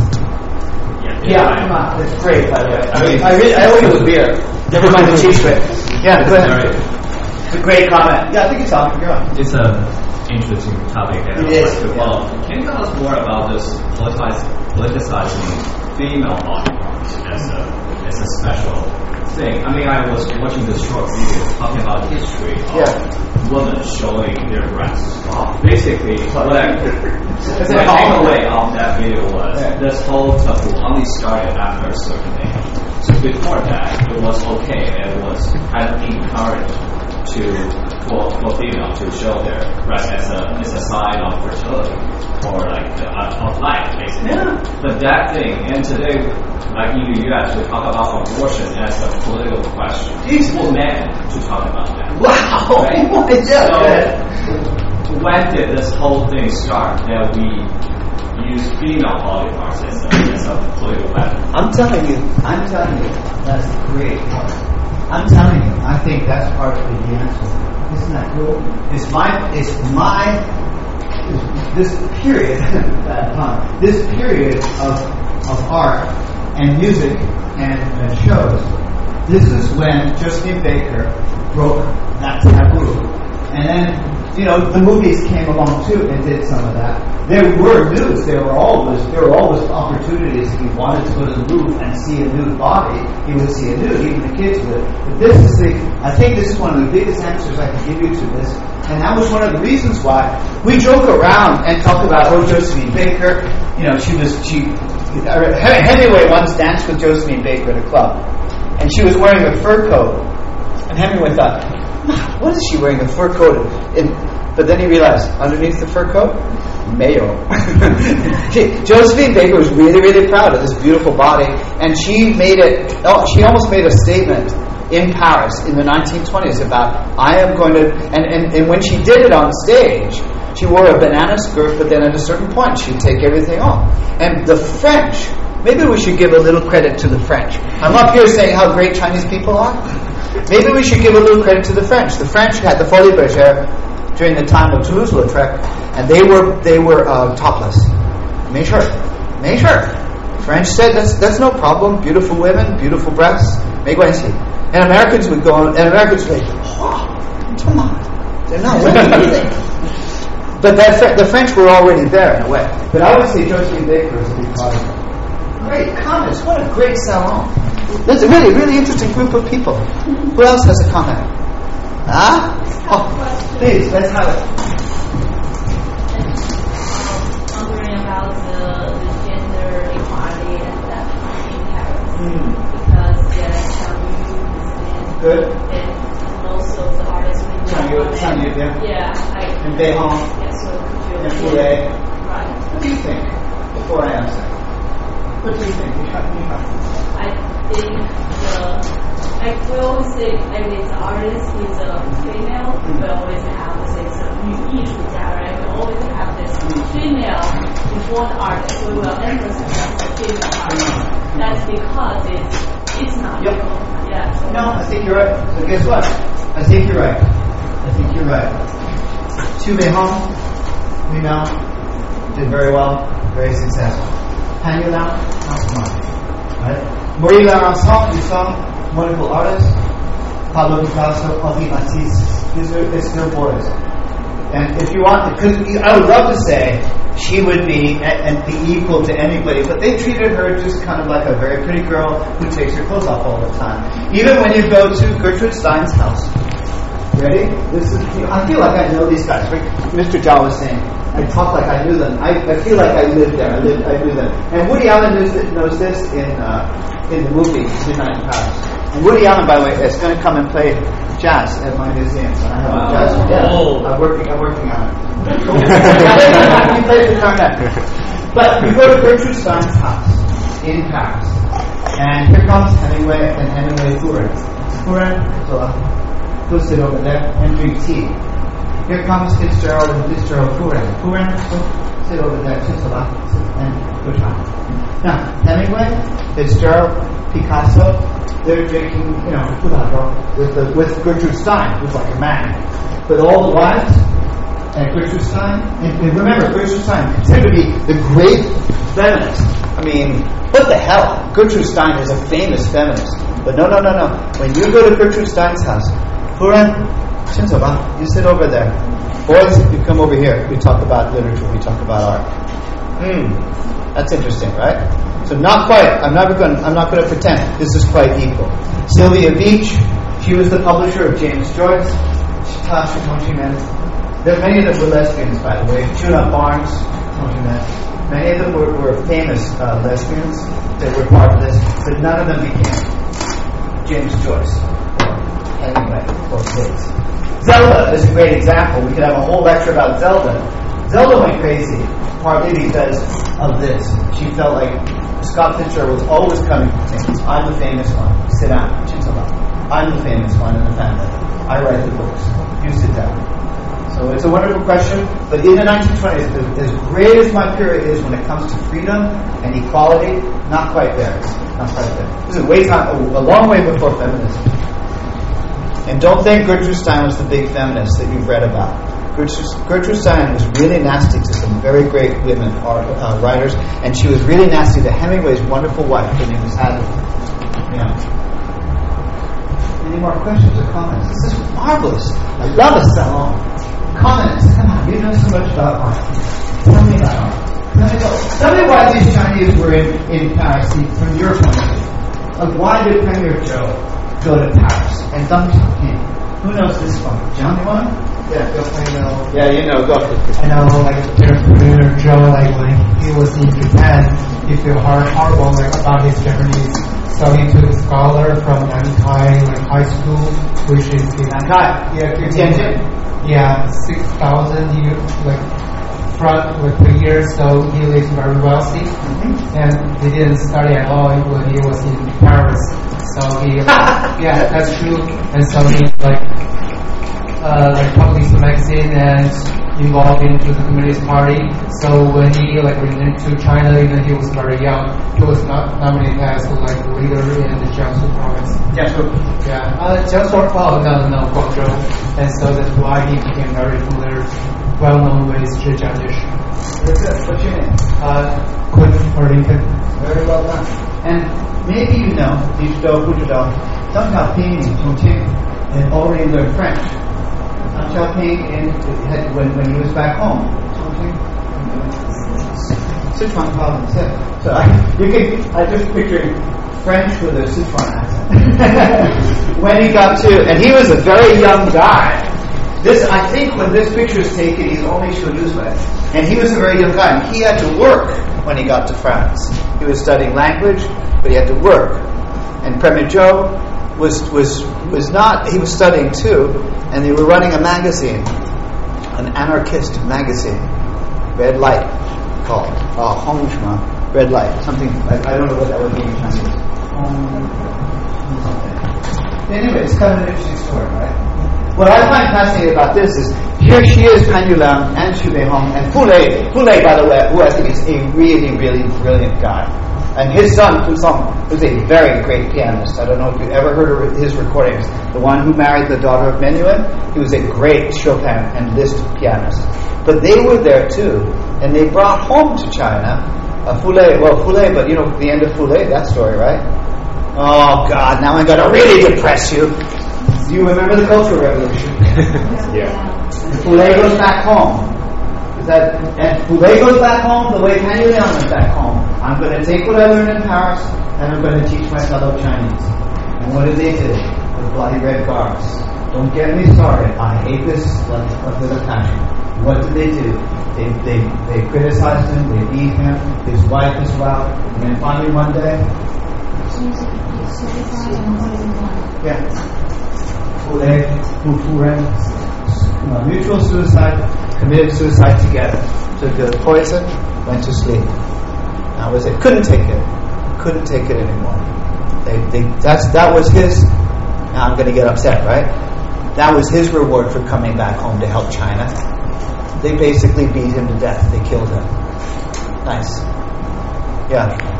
Yeah. So one more comment on also the question that you asked about why Deng Xiaoping and uh, Zhou Enlai was also, Yeah, also happened to be in Paris, and I think one of the reasons was political thoughts, some of which being more radical, were also Yeah. more tolerated Right. in Paris compared to other places. E-J-O-R-E, 1921, because that's the freedom that the, that the artists and the writers were seeking, but it was also the political freedom as well, right? More so than in China, I suppose. And I was going to say, Cool. I think there has to be some correlation between like artists, writers who seek this kind of freedom of expression and people who pursue political agenda who also seek freedom of expression. Oh, wow. them being avant-garde thinkers of the time, they all want to be at, be at the same place, and there's some kind of connection between, I think, political, let's say, let, let's uh, let's say artists and uh, uh, and uh, And political tri- thinkers. Yeah. trailblazers, That is-. That is, that is almost, prof- that, I would say that's a profound thought. How do these two things, trailblazers in art and trailblazers in, in politics, how do these things go together?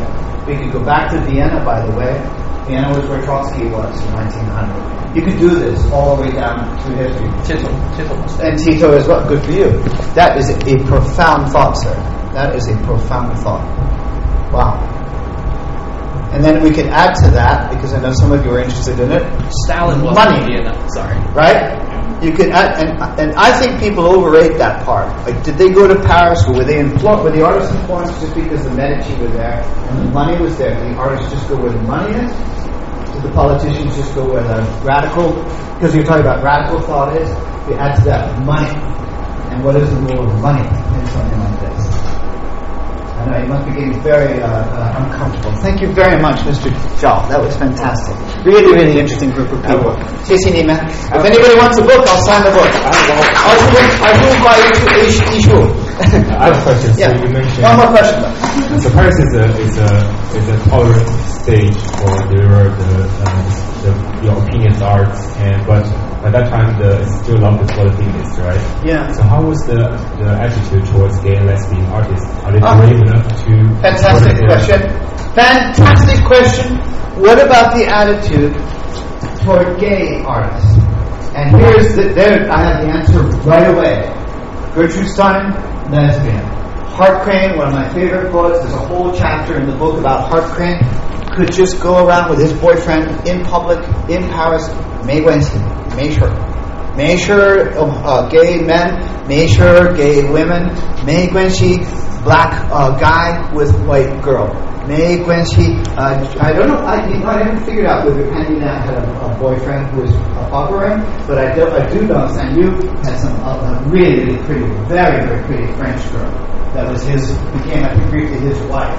没事儿，中国法国，没事儿，同性恋，没事儿，没关系，没关系。They were incredibly tolerant about sexuality because Gertrude Stein, great question. Gertrude Stein says it doesn't matter if you're gay or straight, if you're black or white or Chinese. If you're an artist, you're okay. You're fine. If you're an artist in Paris, that's all you need to be. No wonder they liked it. You know, no wonder they liked it. And many, many gay, by the way, many, many gay writers from America were there. That became the beginning of that of that big movement. Hart Crane was the excellent example. It's a good question. Is Paris only for artists? Is Paris only for artists? No. No. I mean, is Paris is for lovers? No, no, no. No, no, no. Paris was, we didn't, we never even talked about it. Paris was for Gershwin. This is where he wrote this. Oh my God, Gershwin did so well in Paris. He wanted to be where Debussy, Ravel, Satie, etc. So the musicians were in Paris. Cole Porter was in Paris, who's a friend of this, these people I was talking about. Not just music, then, also fashion. You want to be somebody important in the world of fashion? Paris. Architecture, Paris. Journalists on a vision. Journalists, big time, go to Paris. They, everybody wanted that posting. I want to be the, the Paris correspondent of New York Shabbat. Fantastic job, fantastic. Everybody wanted to be in Paris for different reasons. Um, maybe not so much, you know, those people who are in money and in science, maybe not so much. Berlin was still more important. Uh, Vienna was very important for psychotherapy. Money, you still go to London. Paris divorce was one thing, but it wasn't a big deal. London would be more important, and the, the, the uh, and Frankfurt, never Berlin. Great question. though, I think, I think this question is, is the tolerance for diversity is only for artists or No, no, no. It was general. No, no, no. Make sure. Walk down the Champs Elysees, and it's a, a, a white girl, Nancy Cunard, and a, and a heron. Uh, make sure. Make sure. Nobody even looks. Nobody even says anything. For the Nobody looks like that. You know, I would say. By the way, I would say it took. Um, it took the United States decades to get close to that kind of acceptance and tolerance. Decades. I think it's probably one of the reasons why Pan Yuliang stayed there. Nobody looked at her the way sometimes Chinese girls get looked at in the South, in, in America. Nobody looked at her like that. Like, what are you doing with, a, with that guy? Very, very tolerant. Not, not just artists. Everybody was like that, as far as I can tell. the city by that time she was so tolerant to all kinds of. Yeah, yeah. because of this kind of capitalism.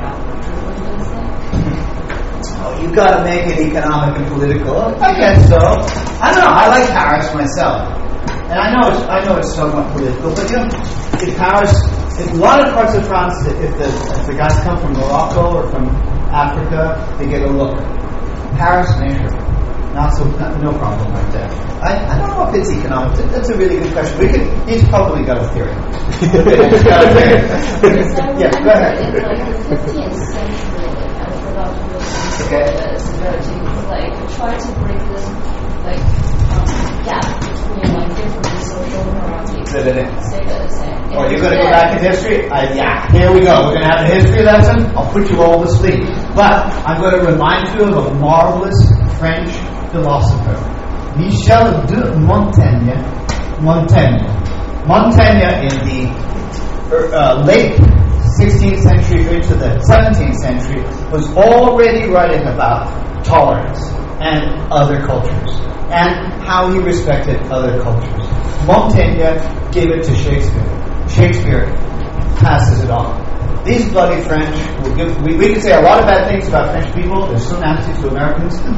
but these French, these French were very sophisticated, very sophisticated when it came to other cultures. And I'll tell you, if I were giving this same lecture in uh, Great Neck, and a lot of the people who would be in my audience would be Yo Tyrant. And Yo Tyrant in Paris, even in the 16th century, made sure. Yo Tyrant in London, Yo Tyrant in Spain, wow, big problems. Always looked down upon. Yo Tyrant in Paris, sure. Then you know what happened to Yo Tyrant in, Germany, Zugwa, and Austria, but always Paris, something different. And I would give that, I will say that that goes a long way back in French history. That Paris was this international place. That's why we call it the Shanghai of Europe. Sorry. Shanghai is Paris, China. Any more comments or questions? Yes, in the back. Right there.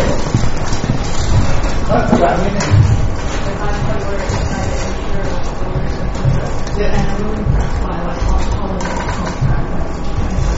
Yeah, they So did. what is most that? Well, you have to do Oh, oh, oh, oh, such good. Tom, oh, I love it. I love this question. This question has to do with something called composition. Do you mind? Do you have a moment? Are you uncomfortable? Are you back? Want to stand up and sit down again? Uh, thank you, Mark. Uh, let's go to one of Pan's paintings. Mm, not that one. Not that one. Maybe this one. I love this painting. I think it's fantastic. Not that one. That. This one is a very French painting. That's a Cézanne painting. Yeah, let's go back. This one. This one. Now, figure and ground. Ready? This is your lesson in painting. I- I'll stop, I promise. Figure and ground. Draw? This is the figure against the background. Figure and ground gives you three dimensions. Figure and ground says, nigga, this foot is coming closest to you, and her head is a little further away, and then something's back here. Right? Figure and ground is one of the essential things that you would learn if you were at the at the École des Beaux Arts. How to place the figure, how to give the three dimensions. Now, here's the thing that I find interesting as I go through even this painting, and I look at the yellow part or the red part under her arm, and that is this. She was very she was very interested always still in the ground, in the background. You know, so was, by the way, so was Van Gogh, so was Gauguin. You look at a good Van Gogh painting, you get some interesting things back here. So was Gauguin. But I think there's something Chinese about it. Do you want to help me?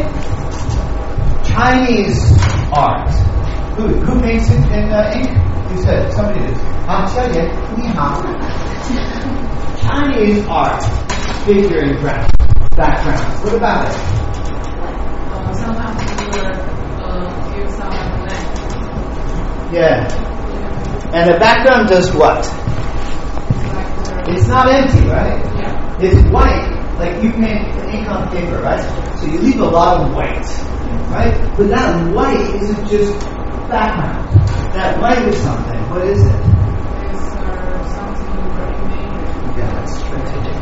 You got it. I think that one thing that we can find when we look at Pan, maybe I'm maybe I'm over interpreting, but when I look at Pan and I look at just about her.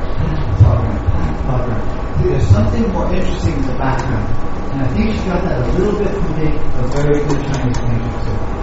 Well. You do it, okay? okay. That answer you? No. Yeah, you're skeptical.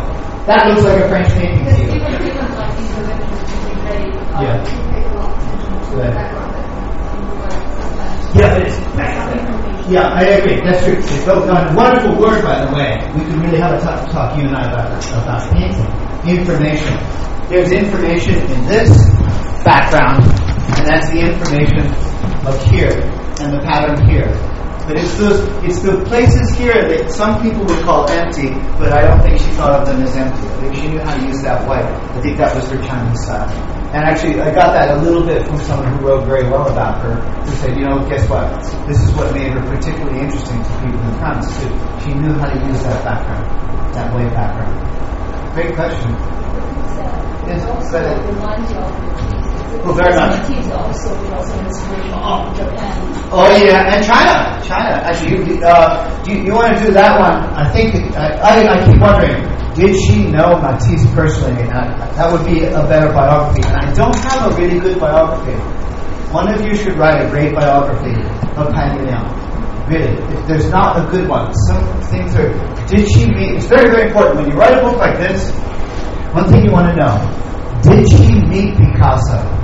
Did they sit at the same party? Did they have a conversation? Like when I did this book and I wanted to say so and so was connected to so and so or studied with so and so, I really made sure that they were in the room together. Because otherwise you're kind of saying, oh, it looks like Matisse. That's bullshit. sorry, sorry, sorry. I didn't say that. I said that, that's, uh, that's not the way to do this. The, what you want is you want to know, did they know each other? Was she really influenced? Did she see the Matisse at this particular show? That kind of thing is really important, you know, to write what, write what we call cultural history. This is a cultural history of this book.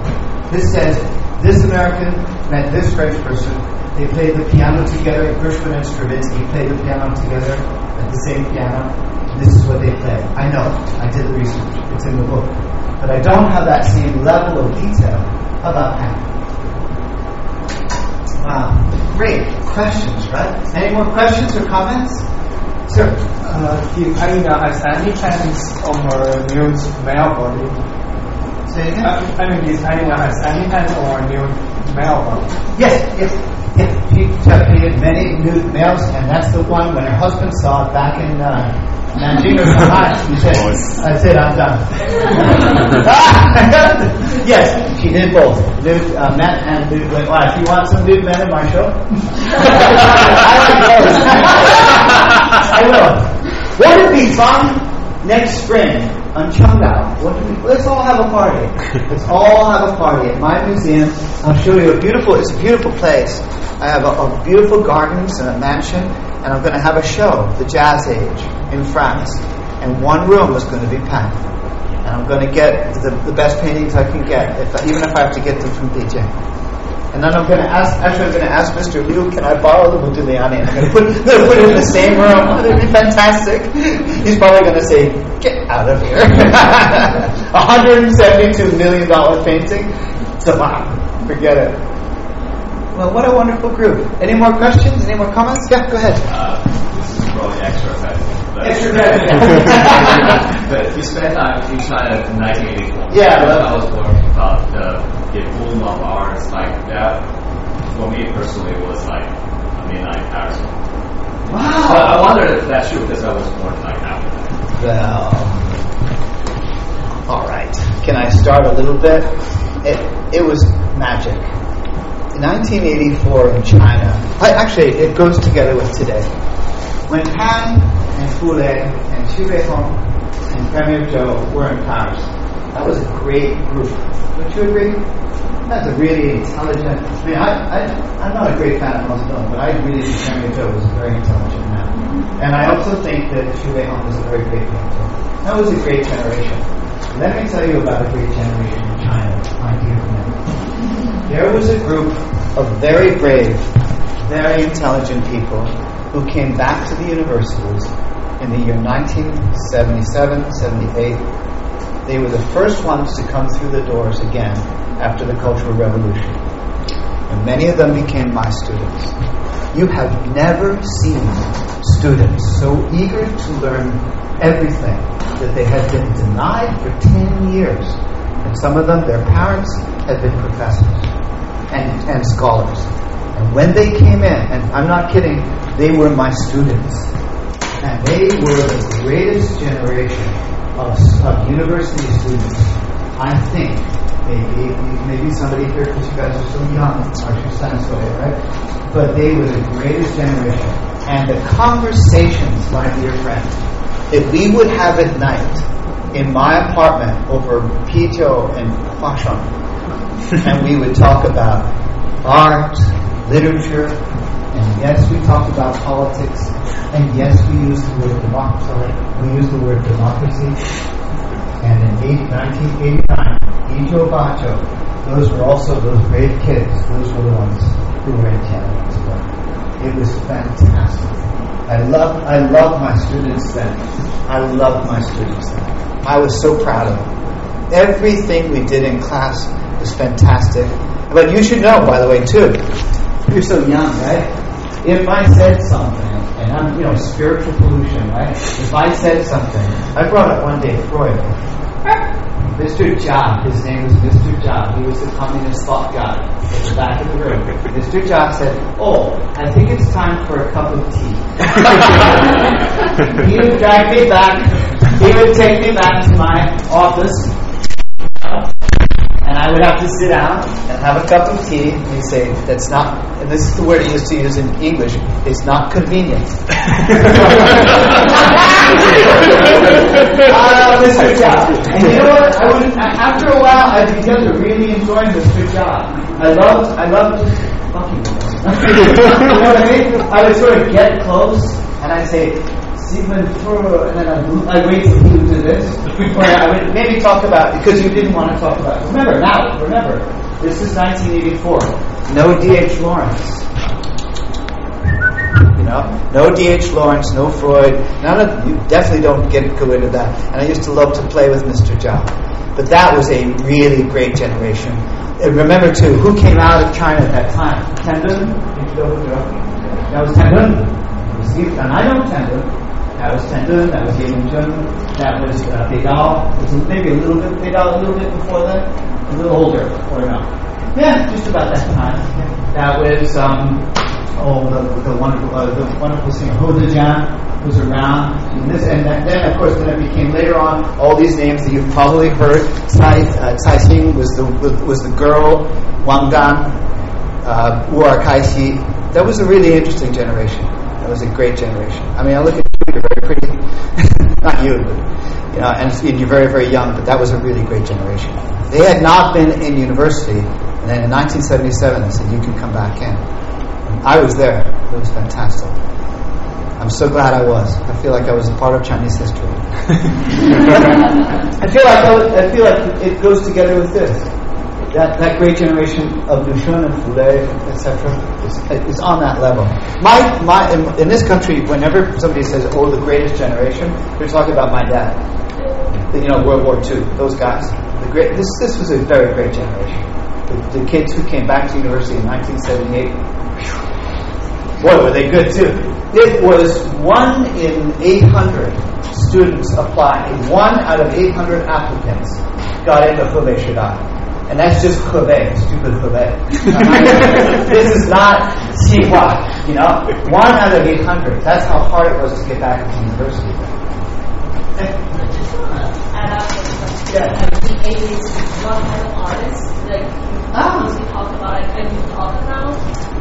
Yeah. Or, or No, no, no, no, no. Never heard the, No. never heard the name Pan Yu Liang when I was in China. No, no, no, no, no, no, not at all. But they, there was this fascination with what's going on back in, you know, America. And that's what I am. I'm a curator, so we talk about what's hot, what's not, what's pop, what's pop art, what's pop art, Jackson Pollock, William de Kooning, Franz Kline, Kline, you know about Kline, K-L-I-N-E. If we had more time, I would give it to. Black paint on white background. Boom, boom. And it's, oh man, that looks just like Chinese calligraphy. It so cool.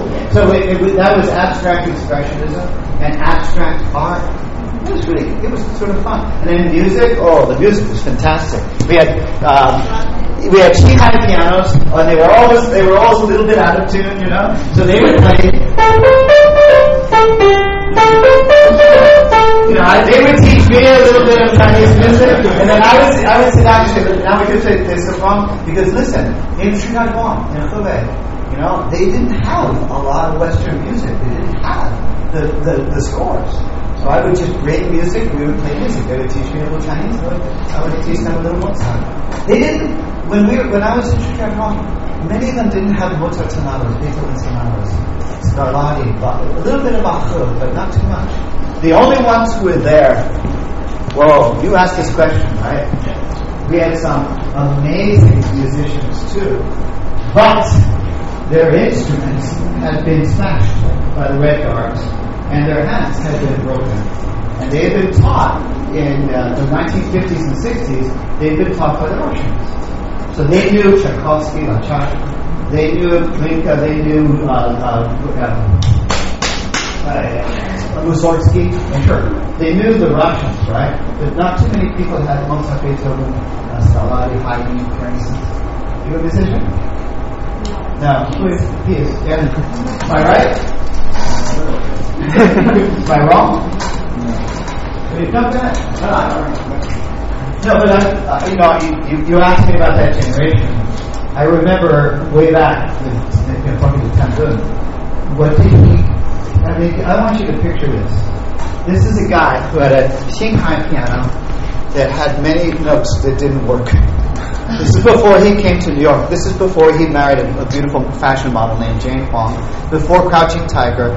This is a guy at a piano without an orchestra who would sit and play on this crappy piano things that later on would be recorded by the BBC. All right, this is this is Tan Dun, but this is Tan Dun in the 1980s. It's pretty it's pretty amazing. Okay, that's how great Chinese people can be. You're getting me all choked up again. yeah.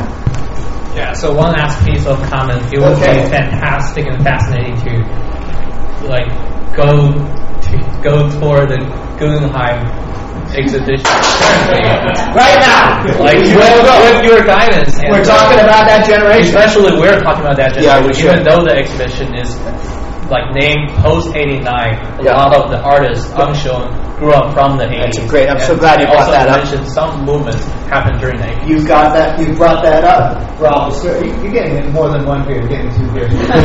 and you know, uh, Premier Premier Zhao, Premier Zhao, may I make a recommendation? You get a really good speaker who speaks good Chinese, not me, and you, you have a, a salon about that show because that show is really important. And you obviously have people who are interested. that is a really important show. Bravo, sir. Great. Yeah, I know. Shut up. Oh my God, Wunyan did it, yeah, did it. Yeah. Thank you.